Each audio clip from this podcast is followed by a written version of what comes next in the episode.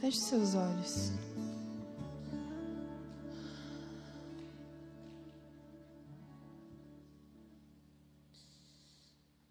Peça para que o Espírito Santo ministre o seu coração nesse momento. Peça para ele alinhar a intenção do seu coração. Por que, que você veio aqui? Muitas vezes nós caímos no automático e deixamos passar algumas atmosferas, alguns lugares, alguns ambientes. Muitas vezes por distração, preocupação, racionalização, medo ou costume. Mas hoje nós vamos falar sobre algumas coisas que aconteceram para que eu e você pudéssemos estar hoje reunidos como igreja. E antes mesmo de eu falar qualquer coisa, eu queria que o Espírito Santo falasse no seu coração. E é como se fosse um rio. O rio de Deus ele está posto para todos nós. Mas conforme nós decidimos mergulhar, é o mesmo ponto em que nós decidimos viver coisas novas com Deus. Todos nós hoje estamos no mesmo ambiente físico, mas talvez estamos em diferentes lugares espirituais. Talvez a sua mente tenha tentado travar você, ou o costume. Mas aí no seu lugar comece a falar com Jesus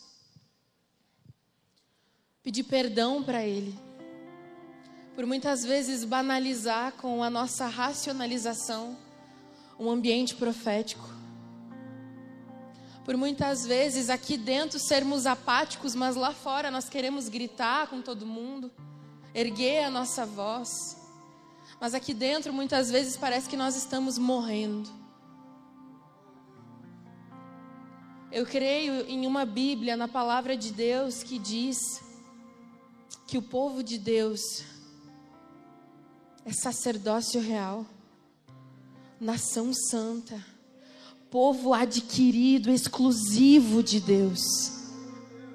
Eu quero te lembrar que você é embaixador do reino de Deus aqui nessa terra. E você não vai ter uma segunda oportunidade de manifestar o reino de Deus em outra vida, porque você só tem uma vida para queimar. E muitas vezes nós nos acostumamos com ambientes como esse. Eu queria te encorajar, abre os seus lábios. Talvez aí você está enfrentando uma batalha na sua mente, mas eu quero te dizer que essa batalha da sua mente hoje é uma provinha de como está a juventude dessa nação. Perdida, distraída, sem rumo, sem foco. Uma geração obstinada, uma geração racional. Mas eu creio que aqui dentro hoje se reúnem respostas para essa geração, amém? Eu creio nisso e eu quero te convidar a gerar esse ambiente. A gerar esse ambiente. Muitas vezes o problema, e você já ouviu essa frase, não é o barulho dos ruins, mas é o silêncio dos bons. Por que, que você está tão calado? Por que, que você está tão calado? Talvez tão apático.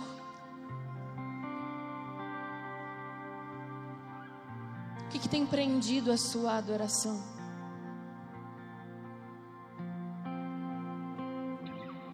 Talvez você se acostumou.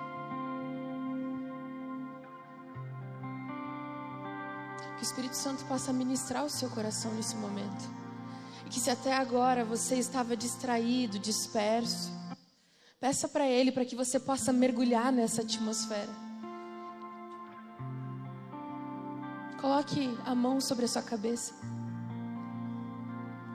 Senhor Jesus, nós rejeitamos toda fortaleza mental, todo pensamento, todo sofisma toda mentira de Satanás, toda preocupação, toda racionalização. Declare que você tem a mente de Cristo, que os seus pensamentos são os pensamentos de Cristo. Dê uma ordem de comando ao mundo espiritual nesse momento, declarando que você tem a mente de Cristo e que todos os pensamentos de ansiedade, de medo, de preocupação, que eles caiam por terra agora em nome de Jesus. Que toda apatia, que todo pensamento racional, que tenta racionalizar aquilo que é vivido por fé, caia por terra em nome de Jesus. Espírito Santo, nós queremos provar da tua palavra. Nós queremos mergulhar nesse ambiente que nada nos roube daquilo que o Senhor já tem preparado para nós na eternidade, Jesus. Que nada nos roube desse lugar. Espírito Santo, que os nossos corações sejam como terras férteis para a semente da tua palavra. Em nome de Jesus, se você crê, diga amém. Glória a Deus. Pode sentar no seu lugar. Em nome de Jesus. Boa noite, Legacy. Glória a Deus. Vocês parecem que estão até mais vivinho agora. Glória a Deus. Quero convidar vocês a ministrar junto comigo, amém? Glória a Deus. Então, se você entender algo da parte de Deus, dá um glória, né? Ergue a cadeira para cima. Reaja ao ambiente espiritual em nome de Jesus. Amém? Nós temos um nosso tema hoje da nossa palavra ele é muito profundo, o Espírito Santo que deu para nós, que fala: não invente, escave. Até o final da ministração você vai entender isso. E eu quero te convidar a abrir a palavra de Deus em Efésios 2, dos versículos 8 ao 10. Quero contar muito com a sua atenção nessa noite. Nós vamos liberar alguns fundamentos, voltar, lembrarmos de alguns fundamentos bíblicos Amém? Então que você não se distraia, que você possa estar focado naquilo que Jesus vai fazer. Efésios 2, do 8 ao 10. Diz assim: Pois vocês são salvos pela graça, por meio da fé, e isso não vem de vocês, é dom de Deus. Não por obras, para que ninguém se glorie porque somos criação de Deus, realizada em Cristo Jesus, para fazermos boas obras, as quais Deus preparou de antemão para que nós as praticássemos. Agora eu queria te convidar, feche os seus olhos, eu quero ler numa outra versão. Eu queria que você se colocasse nesse lugar. E diz assim: Não faz muito tempo, vocês estavam atolados naquela velha vida podre de pecado haviam permitido que o mundo, que não sabe nada a respeito da vida, dissesse a vocês como viver. Enchiam os pulmões com a fumaça da incredulidade e exaltavam a desobediência. Todos nós já nos comportamos assim. Fazendo o que queríamos, a nossa própria vontade. Estávamos todos no mesmo barco. Graças a Deus, Ele não perdeu a paciência e nem nos exterminou. Em vez disso, com imensa misericórdia e o seu amor extravagante, ele nos abraçou. Tirou-nos da nossa vida presa pelo pecado e nos fez vivos em Cristo. Fez tudo isso por conta própria, sem qualquer ajuda da nossa parte. Ele nos tomou para si e nos concedeu um lugar nos altos céus, na companhia de Jesus. Não é demais? Agora Deus nos tem onde sempre quis tanto nesse mundo como no próximo, Ele quis derramar sobre nós graça e bondade em Cristo Jesus. A salvação foi ideia e obra dele. A nossa parte em tudo isso é apenas confiar o bastante para permitir que Ele haja em nossa vida. É um imenso presente de Deus. Não somos protagonistas nessa história. Se fosse o caso, andaríamos por aí nos vangloriando do que fizemos. Não nada fizemos e nem nos salvamos. Deus faz tudo e nos dá a salvação. Ele criou cada um de nós por meio de Cristo Jesus. E a Ele nos unimos nessa obra grandiosa, a boa obra que Ele deseja que executemos e que faremos bem em realizar. Pode abrir os seus olhos. Você conseguiu se transportar para esse lugar? Se colocar nesse lugar dá até aquela angústia, um lugar de pecado, um lugar onde nós éramos envoltos em cordas inquebráveis de pecados, mas Jesus nos achou, amém? Você pode dar um glória? Glória a Deus. Agora nessa no dia 31 de outubro nós comemoramos os 505 anos da reforma protestante. Glória a Deus. Glória a Deus, tudo lindo, né? Mas você sabe contra o que, que nós estamos protestando? Você sabe? Você entende? Você foi atrás para saber o que, que é que nós estamos tão felizes. Alguém fez alguma coisa e eu só sei que foi bom. Quantas vezes nós estamos assim, né? A gente nem sabe o que, que a gente está vivendo, a gente nem sabe o que, que fizeram pela gente. E a gente está faceiro, mas a minha palavra fala que o povo, ele perece por falta de conhecimento. E muitas vezes nós não conseguimos desfrutar porque nós não conhecemos a plenitude daquilo que Deus liberou sobre nós. Muitas vezes nós nos acomodamos com estar tá aqui, escutar uns louvores, ouvir uma palavra. Mas geralmente a gente não se apropria na integralidade daquilo que Jesus fez por nós. Parece que na ceia a gente lembra, né? Nossa, Jesus morreu. Ah, tá, lembrei. Não, peraí, volta. Jesus morreu. Oh, Jesus, vem, Jesus. Ressuscitou. A gente, a gente vai se lembrando, né? E se não tivesse culto de ceia? Como é que ia ser? O que eu estou querendo te dizer é que muitas vezes nós entramos num automático e não entendemos aquilo que nós temos à nossa disposição. E por isso nós não conseguimos usufruir. Vocês estão comigo? Acorda aí, vocês estão comigo? Glória a Deus, vocês não dormem em nome de Jesus. Nós estamos na semana da reforma protestante, aqui na igreja. Terça teve culto disso, sábado está tendo, amanhã de manhã vai ter e de noite também. Mas Jesus é tão lindo que ele fala a mesma coisa de muitas formas diferentes. Ele libera vários entendimentos. E hoje a gente vai entender um pouquinho disso. Mas antes da gente entender um pouco melhor, eu quero te convidar a abrir a palavra em Atos 1, 8. Atos 1, 8. Abre aí, eu quero te convidar a abrir a sua Bíblia de papel, abre aí no seu celular, pesquisa, procura, em nome de Jesus. Atos 1, 8. Enquanto você acha, eu tomo uma água.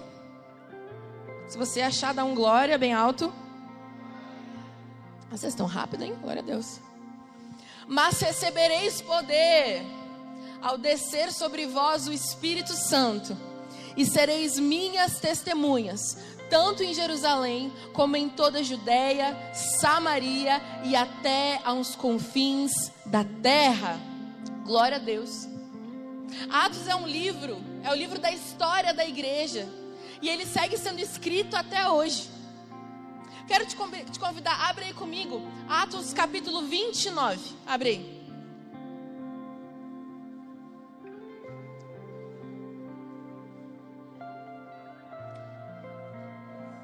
Glória a Deus.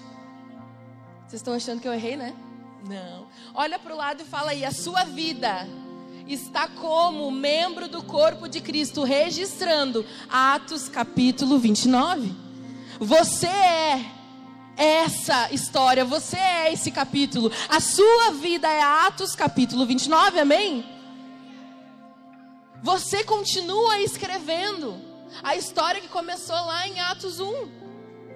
O que está registrado vai até o 28. Mas quando você olha para o seu irmão, olha para ele aí, olha para ele, olha para o seu irmão.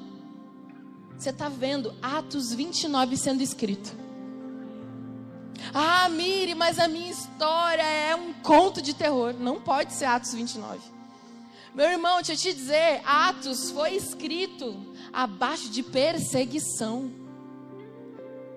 Se nós tivéssemos o real entendimento do que, que aconteceu até Atos 28, para que nós estivéssemos aqui, o nosso glória seria mais com mais vida, com mais energia. Porque a gente não estaria assim meia boca, amém. Glória a Deus. A gente estaria dando amém. Glória a Deus, porque eu sei tudo o que passou até chegar aqui. Tudo que tantas pessoas passaram para que nós hoje pudéssemos estar aqui reunidos como igreja. Você é esse capítulo de Atos 29. E o livro de Atos ele foi escrito embaixo de muita perseguição. A igreja nasceu no livro de Atos. E Atos 8:4, esse tem.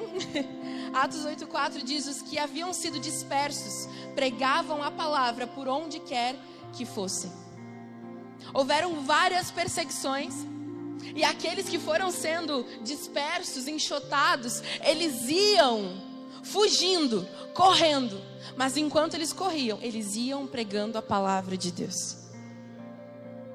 Enquanto eles estavam indo, eles sabiam que aquele lugar físico não podia determinar aquilo que Jesus tinha feito dentro. Eles sabiam que eles estavam vivendo e que nenhuma perseguição seria suficientemente forte para calar os lábios deles. Eles decidiam falar sobre o, sobre o Evangelho de Jesus, por onde fosse. Fosse preso, açoitado, apedrejado. Eles decidiam falar sobre Jesus. Eles não se calavam. E, muito, e muitas coisas aconte, aconteceram desde Atos até aqui. Na história da igreja, a gente não vai conseguir falar sobre tudo, mas na história da igreja aconteceu muita coisa. Foram cruzadas, aconteceu o Coliseu, a gente, a gente cantou sobre isso. O Coliseu não parou a igreja. Você sabe o que é o Coliseu? A gente está aqui, né? O Coliseu. O que é o Coliseu na história da igreja? Você sabe? Coliseu é porque o rei, o rei queria se divertir. E ele deixava os leões há um tempão com fome. Ele falava: Hoje eu vou alimentar os gatinhos. Ele chamava toda a cidade. O povo ia para lá e enchia as arquibancadas. Só que o alimento que ele dava para os leões, para os gatinhos, era um pouquinho diferente. Eram os cristãos que não se dobravam diante dele. Só que enquanto eles estavam lá dentro do Coliseu para serem devorados pelos leões, eles não se calavam. A história diz que eles entravam cantando. As mães com seus filhos pequenos, famílias inteiras entrando para aquele lugar sabendo que eles não iam voltar mais. Porque eles iam ser estraçalhados, devorados. Enquanto as pessoas riam, comiam, bebiam. Imagina você, você que é pai e mãe com seu filho. Só que nem isso roubava o louvor dos lábios deles. Eles cantavam ao nome de Deus, sabendo que essa terra não era o ponto final. Eles estavam aguardando por uma pátria que haveria de vir. Eles estavam esperando por isso, e essa firme convicção não deixavam que eles fossem confundidos. Eles não se abalavam. Meu irmão, nós estamos falando de ser comido por leão. A gente não está falando quando corta a internet.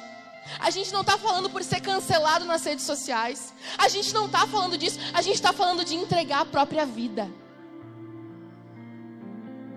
Isso tudo aconteceu para que você estivesse aqui. E eu queria te encorajar para que o seu glória fosse glória de crente. Glória a Deus. Porque às vezes, quando alguma coisa acontece contra a sua vontade, você consegue gritar. Gritar com seu marido, gritar com a sua mãe, gritar com seu pai, gritar no trânsito, gritar no futebol. Mas gritar aqui dentro para declarar que a glória é de Deus, você cala os seus lábios, alguma coisa está errada. Alguma coisa está errada. E nós somos a resposta para isso. Se é para Jesus, pode ser mais forte. Se é para Jesus, pode ser mais forte. Nós precisamos reagir a esse ambiente, meu irmão. Nós precisamos reagir. Nós precisamos acordar e dizer: Jesus, me perdoa. Me perdoa. Que às vezes eu esqueço de ser crente. Vocês estão comigo? Tá tudo certo aqui. Vai dar certo até o final, em nome de Jesus. Então a gente passou por muita coisa. A igreja passou por muita coisa. E com o tempo, meu irmão, os fundamentos foram esquecidos. Os fundamentos da igreja, eles foram sendo esquecidos. O fundamento do evangelho foram se perdendo ou sendo deturpados. Naquele tempo, a igreja ela estava envolta em uma corrupção lascada. As pessoas estavam sendo doutrinadas para uma religiosidade. Fala comigo. Religiosidade, não sei falar, deixa eu ler, peraí. Religiosidade, glória a Deus, dá um glória. Aí, ó, isso aí saiu. Eles estavam sendo doutrinados por uma base do mérito. Se eu faço, eu posso. Se eu sou bom, eu recebo. Se eu sou ruim, eu não recebo. Então, quanto mais eu fizer coisas boas, mais eu vou ter. Essa era a realidade daquela igreja. E a doutrina da justificação, ela estava sendo falada sobre uma doutrina sobre obras. Naquele tempo, não é hoje que fica meio no nosso inconsciente. Às vezes a gente acha que é isso. Quanto mais eu fizer, mais Deus vai me aceitar. A gente passa por esses pensamentos. Mas naquela época, essa era a teologia pregada na época. Não existia alguém que falasse ao contrário disso. E o ensino bíblico acerca do pecado havia sido banalizado com o verdadeiro comércio de perdão de pecados. E nesse tempo tinha as indulgências, que era o que? Você paga e o seu perdão é, é perdoado. Você peca demais, então você tem que pagar muito mais. E o seu perdão é, é, é perdoado. E naquele tempo, a igreja romana ela ia crescendo em riquezas e o povo pecador ia ficando cada vez mais pobre. Imagina se a cada pecado seu, meu irmão, a gente ia pecar muito menos. Se a cada pecado seu você tivesse que fazer um pix de 50 pila. Olha aí, ó. Já pensou? A gente olha assim e fala: Nossa, meu Deus, não ia conseguir, porque eu peco demais, não ia ter nem, nem orçamento para isso. Mas cada vez que eu e você pecamos, nós olhamos para a cruz e anulamos ela. Para mim, isso tem muito mais peso. Muito mais peso. Então, eles estavam envoltos em muitas mentiras em nome de Deus. E eles não tinham como acreditar em outra verdade. Só que vivendo nesse ambiente obscuro, tanto teológico quanto moral, surgiu um dos principais reformadores daquela época, que foi Martinho Lutero. Ele era um monge agustiniano que resolveu protestar contra os abusos da igreja romana daquela época. E antes dele, haviam tido outras, outras tentativas de reforma, que foram os pré-reformadores eles tentavam tentar fazer alguma coisa para dizer, cara, tem alguma coisa errada com isso aqui. A palavra diz outra coisa e está sendo pregada uma coisa completamente diferente. Como assim eu preciso pagar para pedir perdão dos pecados? Mas a Bíblia fala que já foi tudo pago, que é pela graça. O que está acontecendo? E outros pré-reformadores tentaram fazer isso, mas eles não conseguiram. Então eu entendo que na plenitude dos tempos daquela época, Deus levantou Lutero para que ele pudesse ser resposta e ter o poder necessário para conseguir fazer isso. Só que Lutero, ele é era um homem como eu e você, cheio de pecado, errante, errou muito na história, mas ele se posicionou. Ele se posicionou. Meu irmão, não é contra uma pessoa, é contra uma igreja inteira um sistema caído de mentira. Se é a gente, a gente fala assim: não, né? Minha reputação. Ah, vou deixar. Eu tô crendo, eu sei que isso aqui tá tudo errado. Eu vou crer que no meu secreto e todo mundo que se exploda. Eu não vou perder o meu lugar de honra dentro da igreja romana, capaz? Deixa eles. Não, meu irmão. Esse homem ele foi excomungado quando ele pregou o seu documento com 95 teses na porta da igreja de Wittenberg. Eu ensaiei para falar essa palavra. Só que às vezes a gente olha assim e fala: nossa, ele era um, um arruaceiro, um cara que queria causar confusão. Não. A porta dessa igreja na época era como se fosse o mural do seu Orkut. Que você ia lá e colocava um depoimento. Era como se fosse, uh, sei lá, você manda uma mensagem e tá ali. Você quer comprar um mural, você bota lá. Ali nesse mural, era onde eles colocavam o WhatsApp deles ali para todo mundo ler e falar: Olha, eu queria discutir com você sobre isso. Eu queria falar com você sobre isso. Então ele teve coragem de pregar essas 95 teses e chamar os, os padres, os sacerdotes para conversar. Dizer: Olha, eu li isso aqui, eu encontrei isso aqui, eu queria te mostrar o que eu encontrei. Só que eles não quiseram ouvir. Eles mandaram ele fazer uma carta de retratação e se retratar diante de todo mundo, e ele não aceitou. E por isso, ele foi excomungado como um herege. E meu irmão, não era excomungado assim você sair daqui e ir para lá, não. Ele era alguém separado. Ele gastou anos da vida dele para aquela realidade. Se ele não tivesse aquilo, ele não teria mais nada. Ele não tinha para onde ir, porque essa era a vida dele. Vocês estão comigo? Glória a Deus. Essa era a vida dele. E depois que ele foi excomungado, nasceu nós. Aconteceu. Essa reforma protestante, houve uma separação entre a igreja hoje protestante e a igreja católica. Só que essa não era a intenção de Lutero. Ele não queria a divisão. Ele queria que eles voltassem aos verdadeiros fundamentos. Ele queria conversar para explicar, para falar: olha, a gente precisa voltar. Mas não deram ouvidos para ele. Então ele foi excomungado. Em 1517, ele colocou esse documento e ele entendeu que era melhor retornar às Escrituras do que ter um título ou uma reputação. Ele entendeu isso. E ele estudou durante muito tempo e uma hora ele se deparou com o livro de Romanos 1:17, que ele leu que o justo viverá pela fé. E com esse entendimento ele foi iluminado pelo Espírito Santo, porque meu irmão, isso não é obra de homem, isso é obra do Espírito Santo. O Espírito Santo é responsável pela igreja. Eu e você, nós não temos que defender a igreja, nós temos que ser a igreja. A igreja não precisa de defesa, ela tem um Senhor. A igreja tem um Senhor, a igreja não está perdida. Só que eu e você, como igreja de Cristo, estamos tendo a oportunidade de voltar a esses fundamentos, de declarar com a nossa vida esses fundamentos. Vocês estão comigo?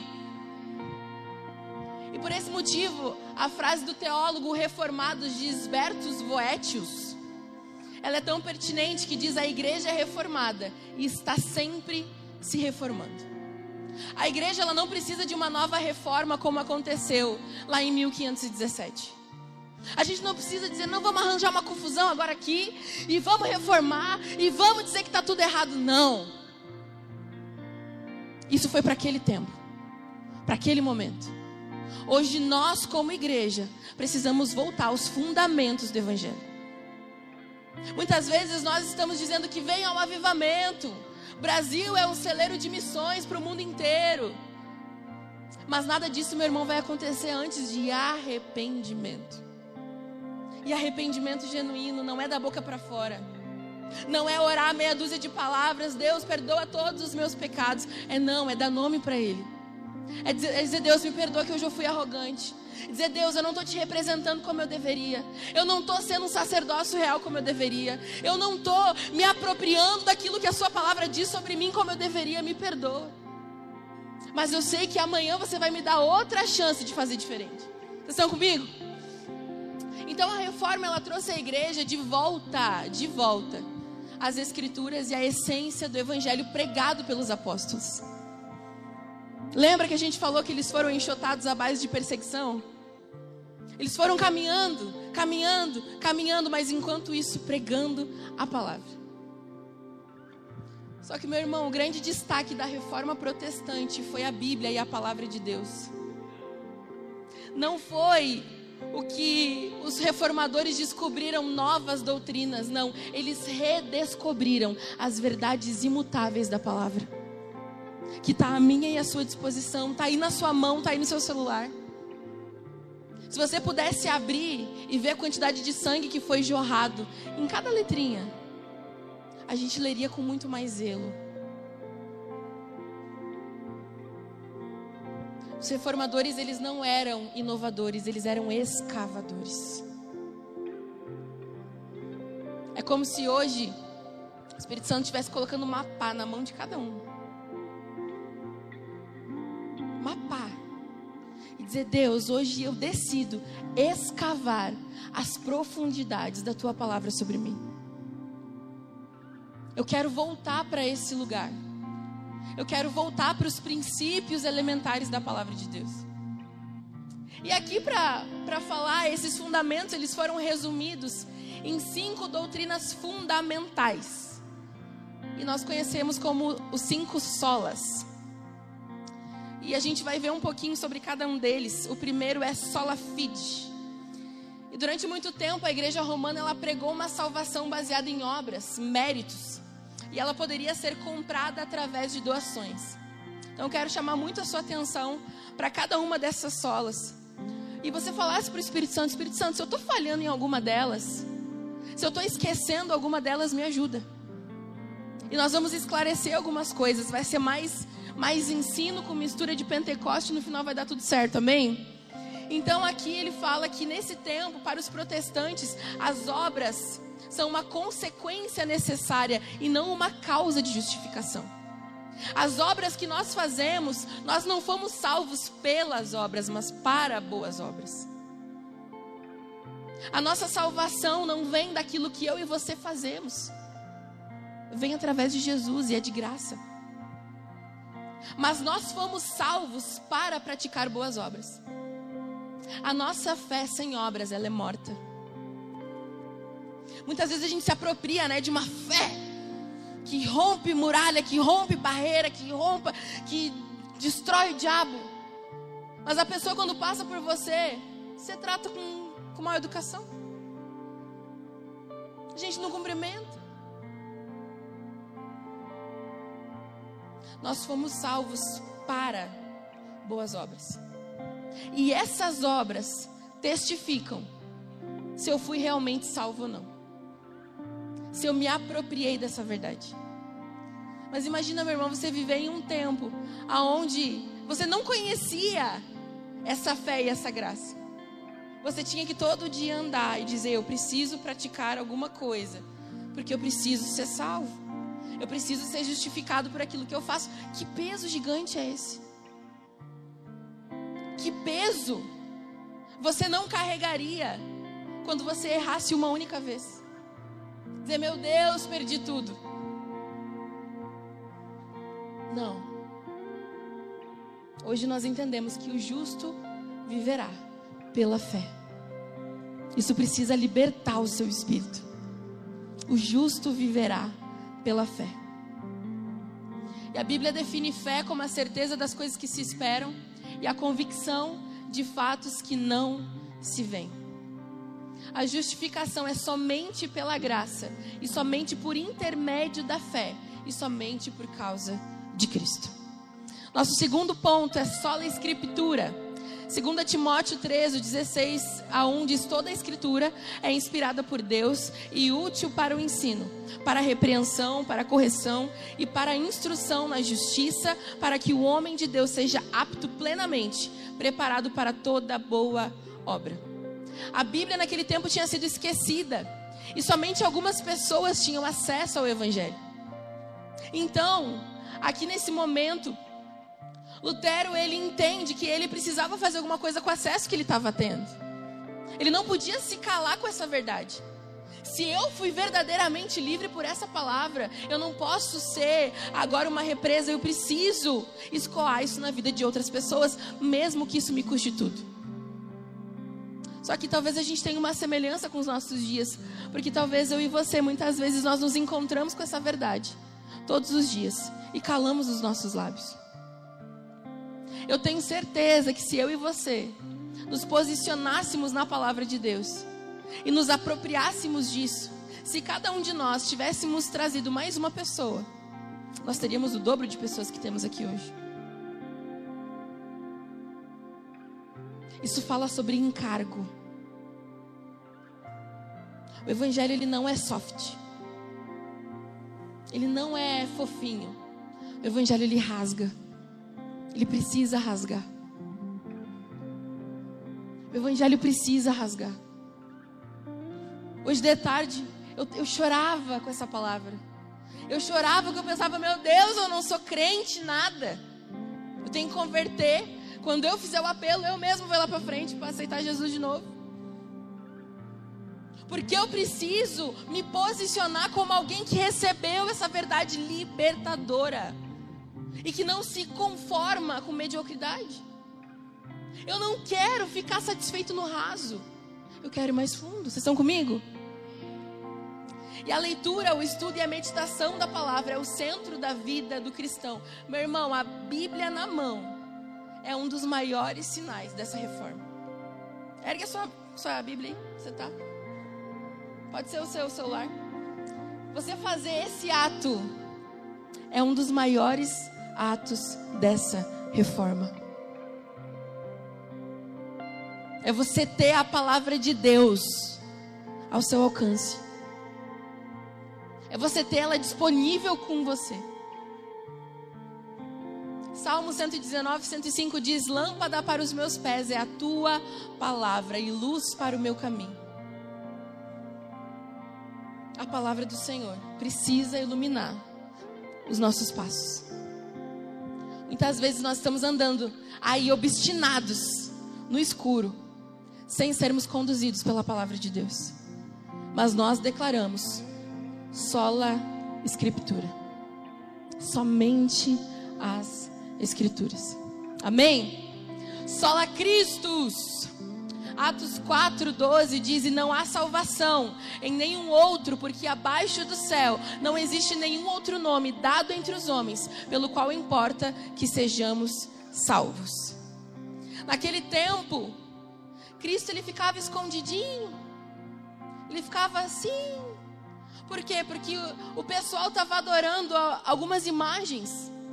Santos, pessoas que tiveram uma vida relevante antes de Jesus ou durante o tempo de Jesus. Mas naquele tempo Cristo estava esquecido. A obra de Cristo era só mais uma. Ele estava assim, esquecidinho no canto. Porque todos estavam adorando a imagens e santos. Pessoas que eles personificaram como se fossem divindades, mas não eram. Apenas foram pessoas que se apropriaram daquilo que Jesus falou e marcaram essa terra. E através dessa reforma, nós lembramos que não existe nenhum outro nome maior do que o de Jesus. Aquilo que Jesus fez por mim e por você foi escavado e colocado em evidência de novo. Foi isso que a reforma fez. Jesus é o centro da igreja. Jesus é o centro da Bíblia. Mesmo no Antigo Testamento você consegue ver teofanias, Jesus aparecendo em figuras. Porque ele é o centro da palavra de Deus. Tudo converge nele, tudo aponta para ele. E nessa reforma, então, começou a nascer uma igreja cristocêntrica onde Cristo está no centro e nada mais. Não tem espaço para ter outras pessoas ou outras adorações. 1 Timóteo 2,5 diz: Não existe outro mediador entre Deus e os homens. O Deus encarnado que se fez homem, o reconciliador, aquele que veio para nos reconciliar com Deus, Jesus Cristo, homem. É a Ele que nós adoramos. É a obra de Jesus na cruz que nós adoramos, que nós reconhecemos como Salvadora na, nas nossas vidas. Sola gratia, somente a graça, Efésios 2, do 8 ao 9. Porque pela graça sois salvos, mediante a fé. E isso não vem de vós, é dom de Deus. Não de obras para que ninguém se glorie, mas vem de Deus. Naquele tempo, como a gente já falou, as indulgências elas eram cobradas para perdão de pecados. E a graça de Deus, a graça que tinha sido liberada através da cruz de uma forma evidente, começou a ser esquecida. Por quê? Porque na te... naquele tempo era bom a ignorância das pessoas, a ignorância da igreja. Quando nós não conhecemos a verdade, ela não tem poder para nos libertar. A palavra fala: e conhecereis a verdade, e ela vos libertará. O que liberta não é a verdade, é o conhecimento da verdade. Você pode estar com a sua Bíblia na mão agora, mas se você não conhecer o que está escrito nela, se isso não saltar aos seus olhos, se você não buscar em conhecer essas verdades, elas não têm poder para te salvar.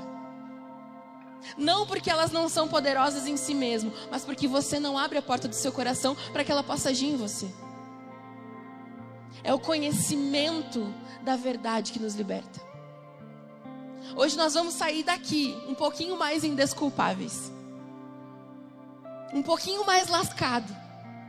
Porque quando nós chegarmos diante de Deus, a gente não vai ter desculpa para falar: Deus, mas eu não conhecia os fundamentos. Eu não conhecia os princípios. Hoje nós estamos conhecendo. E conhecendo mais profundamente, não para julgamento, mas para posicionamento, amém? Deus, Ele ama nos corrigir. Ele ama alinhar os nossos pés no propósito de Deus. E quando Lutero ele leu na Bíblia que Jesus com seu sangue apagou todos os pecados pela sua graça, ele disse: "Gente, tem alguma coisa errada com isso aqui, não está certo". E ele então voltou para o fundamento. E a graça, ela é o fator essencial e único na salvação. Olha aí, ó que mistério. Glória a Deus. A graça é um fator essencial na salvação. Na salvação nós somos resgatados da ira de Deus unicamente pela sua graça. A obra sobrenatural do Espírito Santo é o que nos leva a Cristo. Meu irmão, as obras não têm poder para nos salvar. As minhas boas ações e as suas boas ações não têm poder para nos salvar. Elas precisam ser o selo que autentica um filho de Deus que entendeu que é embaixador do reino de Deus aqui na terra. Só lhe deu glória. Isaías 42, 8. Eu sou o Senhor, este é o meu nome. Não darei a outro a minha glória, e nem a imagens o meu louvor. Lutero ele não aceitou as centenas de imagens dentro da igreja e os cultos prestados a pessoas que já haviam morrido. Ele disse: "Não! Cristo é suficiente. Cristo é suficiente. Eu não preciso adorar outras pessoas. Meu irmão, Deus ele não divide a glória dele com ninguém. Ele não divide, a glória somente dele. E às vezes a gente fala assim: "Nossa, eu preciso ser crente, agora eu sou salvo, mas eu preciso ter boas práticas. Eu preciso ter boas obras, obras de pedras preciosas, ouro e bronze. Por quê? Para que quando eu chegue lá, naquele lugar, naquele grande dia, eu receba um baita galardão. Eu seja top no reino de Deus. Eu tenho uma mansão na morada celestial, condomínio fechado. E a gente começa a errar lá no futuro aqui. Fazendo uma coisa boa de uma forma errada. Meu irmão, deixa eu te dizer o que, vai acontecer. Ele vai entregar o galardão para cada um de nós. Amém? Você recebe o galardão? Que isso quer dizer que você vai chegar lá, você vai estar lá com Jesus. E ele vai entregar para mim e para você. E a gente não vai fazer uma mansão com aquilo ali. Sabe o que nós vamos fazer? Nós vamos fazer igual os 24 anciãos. Eles pegam as suas coroas e jogam aos pés do Senhor, porque eles sabem que a glória é somente dele. A glória é só dele, a ele pertence, a Deus toda glória, louvor e honra. Nós vamos lançar aos pés daquele que é digno. Porque nada disso vai ter valor. Porque nós vamos estar na presença de Deus. Meu irmão, a minha e a sua alma anseia por esse dia. Nós não podemos viver uma vida baseada em méritos, fazer certo aqui para ganhar lá. Não. Eu preciso manifestar a glória de Deus por onde eu passe, porque para mim a eternidade já começou. Para mim, a minha eternidade com Cristo já começou aqui, hoje e agora. Se os anjos estão cantando santo, eu vou declarar a santidade de Deus com a minha vida. Se os anjos estão dizendo que só Ele é digno, eu vou declarar com a minha conduta que só Ele é digno. Nós precisamos encarnar o Evangelho, meu irmão, encarnar. É encarnar, é viver o Evangelho de uma forma prática. Para que as pessoas olhem para mim e para você e vejam Cristo. E vejam Jesus. Para isso que nós fomos salvos, você crê nisso? Glória a Deus. E até mesmo os próprios apóstolos, eles já entendiam isso. Em Atos 10, 25 diz: E aconteceu que entrando Pedro, saiu Cornélio a recebê-lo, e prostrando-se aos seus pés o adorou. Mas Pedro levantou, dizendo: Levanta-te, que eu também sou homem. A glória é de Deus. A glória é somente de Deus. Por muito tempo, os nossos interesses substituíram os de Deus na nossa vida. E a gente começou a querer contracenar com Jesus. Minha palavra fala que eu tenho que ter uma vida de uma maneira com que ele cresça e eu diminua. Então isso quer dizer que eu não tenho que aparecer no mesmo nível que Jesus, não. As pessoas precisam olhar para mim e dizer: Fulano, tu era diferente. Quando eu te conheci, antes de tu entrar para essa tal igreja, tu era bem carnal, né? Tu dava resposta, tu brigava, tu mentia, tu roubava. Agora eu olho para ti, eu vejo mansidão, eu vejo paz, eu vejo temperança. Eu me sinto amado quando eu estou contigo. Você tem uma coisa que eu não consigo explicar, sabe aquela pessoa? Você tem algo que eu não consigo dizer, meu irmão, é Espírito Santo. É Cristo habitando em você. Mas essa obra não é sua, é dele. É obra de Deus na sua vida. Porque ele não escolheu grandes palácios para morar, mas ele escolheu eu e você para sermos a habitação de Deus. Se coloca de pé no seu lugar. E não se distraia desse ambiente, permaneça com seus olhos fechados. A perda da centralidade de Deus na vida da igreja. Muitas vezes nos faz perder a fidelidade diante dos fundamentos. Mas hoje nós reafirmamos que, como a salvação é de Deus e realizada por Deus, ela é para a glória de Deus e devemos glorificá-lo sempre. Nós devemos viver a nossa vida inteira perante a face de Deus, sob a autoridade de Deus e para a glória de Deus somente. Glória somente a Deus. Romanos 11:36. Porque dele e por ele e para ele são todas as coisas. Glória, pois, a ele eternamente.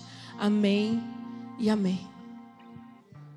Meu irmão, esses são os fundamentos que os reformadores recuperaram. Nós não podemos negociar os nossos fundamentos. Talvez se no seu coração você está negociando algum fundamento, até hoje. Pode ser que você tenha negociado a graça que você recebeu. Pode ser que você tenha negociado a fé no seu coração, a sua justificação através da fé. Pode ser que você tenha negociado as Escrituras e as verdades que contêm ao seu respeito dentro dela. Pode ser também que você tenha negociado o sacrifício de Jesus na cruz. E pode ser, meu irmão, que você tenha negociado a glória que é somente de Deus. Talvez essa glória está difundida naquilo que você faz. Talvez essa glória está difundida no seu cônjuge. Talvez essa glória está difundida naquilo que você quer, nos seus sonhos, nas suas vontades. Talvez essa glória que deveria ser somente de Deus está difundida no meio de tanta reclamação. Nossa vida precisa dar glória somente a Deus. A Bíblia precisa ser o manual da nossa conduta e regra de fé. Cristo precisa ser o protagonista da nossa história. A fé precisa ser a locomoção que nos faz acessar a graça imerecida de Deus para nós. Nós precisamos voltar. O véu já foi rasgado, meu irmão. O véu foi rasgado de alto a baixo. Não foi de braço de baixo para cima como se fosse por obras humanas, mas foi de alto abaixo. A nossa forma de viver precisa glorificar a Deus, pois fomos criados para o louvor da Sua glória. Eu queria perguntar para você como é que estão os fundamentos da sua vida. Agora o um momento, você e Deus. Dentro de tudo aquilo que você ouviu, as verdades que você se lembrou, como é que estão esses fundamentos na sua vida? O que, que tem ditado a sua forma de viver? Você tem vivido uma vida que honra o sacrifício de Jesus na cruz para a sua salvação? Você tem vivido uma vida que honra todos aqueles que verteram sangue para que hoje você pudesse estar aqui? Será que você tem ficado com a glória para fazer o seu nome crescer, o seu ministério crescer, a sua reputação crescer? se apropriado da glória de boas obras para ser reconhecido como bom? Será que a fé está empoeirada no seu coração, assim como talvez esteja a sua Bíblia? Será que a graça de Cristo foi trocada por uma graça barata dentro do seu coração? São perguntas que você precisa responder junto ao Espírito Santo, mas não para condenação para arrependimento. Porque eu entendo que se Deus trouxe você até aqui hoje, é para alinhar a sua vida com o propósito dele de uma forma radical, meu irmão. Eu entendo que Deus ele não precisa de mim e de você para que a obra dele aconteça. Mas ele nos dá a honra de nós sermos coparticipantes daquilo que ele está fazendo na terra. Só que ele não divide a glória dele com ninguém. A nossa geração precisa voltar para esses fundamentos. A nossa geração precisa parar de querer inventar. Precisa começar a escavar.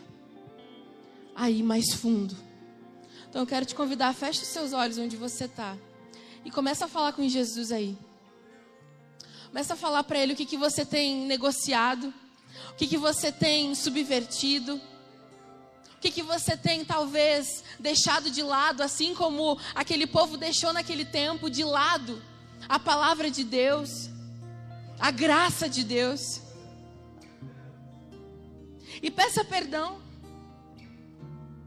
E lembre que a glória é dele.